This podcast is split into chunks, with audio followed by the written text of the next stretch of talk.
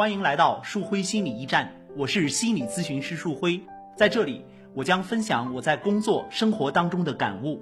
如果您和我一样热爱生活，对心理学感兴趣，欢迎您加入到我们的讨论当中。现在我那个老丈母娘在我家，丈母娘说，丈母娘说你要是跟我断了的话，我我我就跟你断绝母子关系。我丈母娘这么跟说的，嗯我不要你，我没有你这个女儿，你这个女儿不孝，我不要你。就是我的丈母娘跟他已经知道了，坦白这个话了，知道吧？啊，我明白他现。在跟我，他现在跟我很生气，就是我的电话，除非家里有事，或者我我母亲，我还有一个老母亲有事打电话才接，他有事打电话有接，要不然我就发短信也好，他不回我的短信，也不接我的电话，知道吧？嗯现在就是这个局局面。嗯、呃，如果说我们什么工作都做不进去的话，现在不妨先来冷静一下。比如说，你也安抚好老人，啊，就是因为我觉得哈，我就是嗯就是呃这样的。我现在我现在唯一的选择就是，我不在家，我出去冷静冷静的想一想，为什么呢？我在家的时候，他反而不回家；我不在家的时候，我我丈母娘跟我打电话，他天天回家。嗯嗯，就是您跟您跟您跟老人也说好，因为呢，这个老人呢身体啊、年龄各方面他也不隔折腾。再说啊哈，就他在这里边儿，他也起不到就是决定性的作用。咱实话实说，就是啊，因为呢，咱咱们都是男人啊，在一个客观角度讲，你这个爱人他已经对这段感情啊，他心已经不在家里了，已经不在你身上了，对对对对吧？对对对，哎这我这我知道，这我哎知道。，对，这是一个核心。所以说，怎么解决问题？你你你跟他讲，我觉得，呃，你要跟他讲，你说咱们就是为了解决问题，咱也不吵吵，咱也不闹，咱也不再说以前了啊。他还说，他还他在我身边还说了这么一句话，他说我现在四十多了，就是江姐来了。要是我要是我现在还是三十多的，我我不顾一切。他说他跟我说说这么一句，以前说过，就是前、啊前段时间说过，嗯就是这个就近近期吧，一一个星期以一一个礼拜之前他跟我说过，嗯，他要是三十多岁，他是不顾一切，呃，他现在四十多岁了。说白了，我觉得你这里边存在着两两个核心问题哈。呃，我刚才也在掂量要不要把这个话给你讲出来，但是我觉得我们谈到这个份上，也可以给你讲出来哈。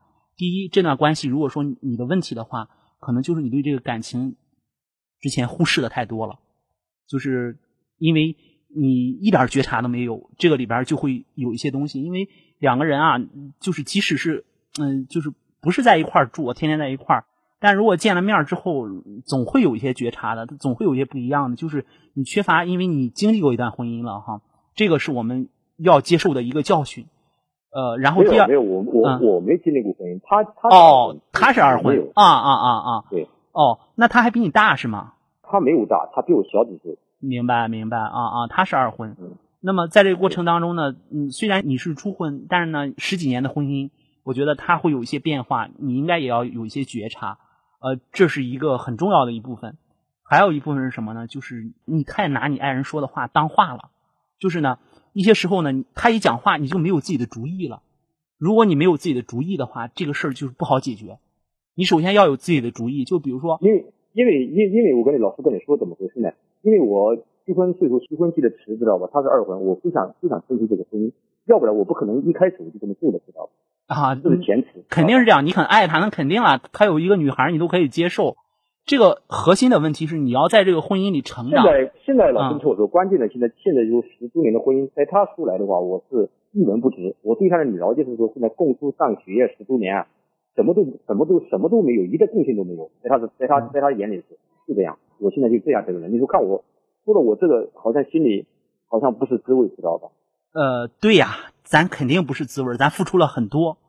嗯，然后呢，就我刚才给你讲的那部分，你付出了那么多，然后在他这里呢，嗯，得不到任何回报。呃，不是得不到回报啊，反而用老百姓的一句话讲，就把他惯起来了。咱实话实说吧，就是就是惯着他，就是如果、如果哈，你有你有基本的一些就是对于他的一些要求啊，就是比如说你有基本的一些原则的话，或者是嗯，你你足够的能够去跟他讲啊，就是比如说能够用一个很严正的立场去跟他讲的话，你不许怎么样，这样不可以的话，那就给他立了一个规矩。然后呢，我虽然非常讨厌一句话说不要给女人立规矩，但是呢，这里面我们有一个婚姻的底线，我们不是给谁立规矩，我们自己有个底线。我这样付出，你要让我觉得值，对吧？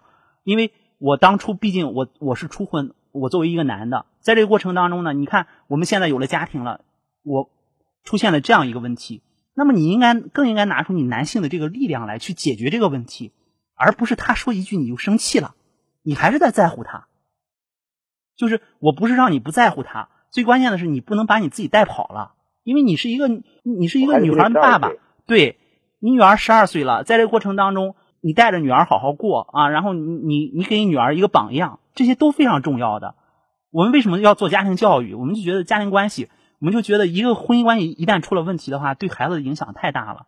现在你考虑两个方面，一个是你自己，再一个是你你那个孩子，十二岁的孩子，从两个方面。然后呢，考虑考虑自己怎么做决定，好吗？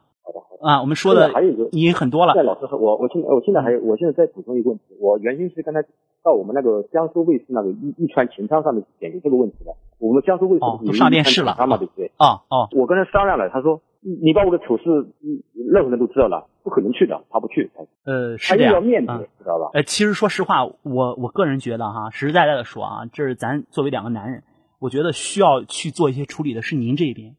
因为呢，呃，您爱人那边呢，在这个讲话当中，我没有看到她作为一个女性的一些，就是，嗯，女性应该有的一些羞耻感啊，就是我觉得她基本上都没有，在你这个地方之上，一点亏欠感，一点这样的东西都没有，全部都是在要求你。所以说，你来想想，你为了这样一个女性在付出的话，嗯，咱的付出是不是本身就太不值了呢？我希望你放下这个电话，好好想一想，好吗？嗯，好的，谢谢老师。嗯，好，好的，嗯，好的，行，谢谢老师。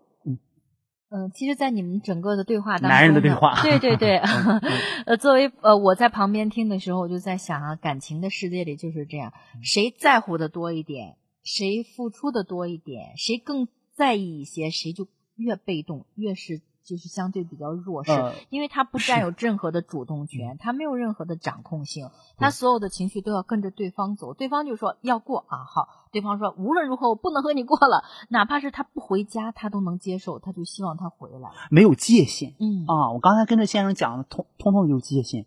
我们其实做做这个跟孩子的这个家庭关系的时候，做做亲子关系的时候，我们讲的最多的也是界限。嗯，我觉得这个先生，你看他在这个过程当中。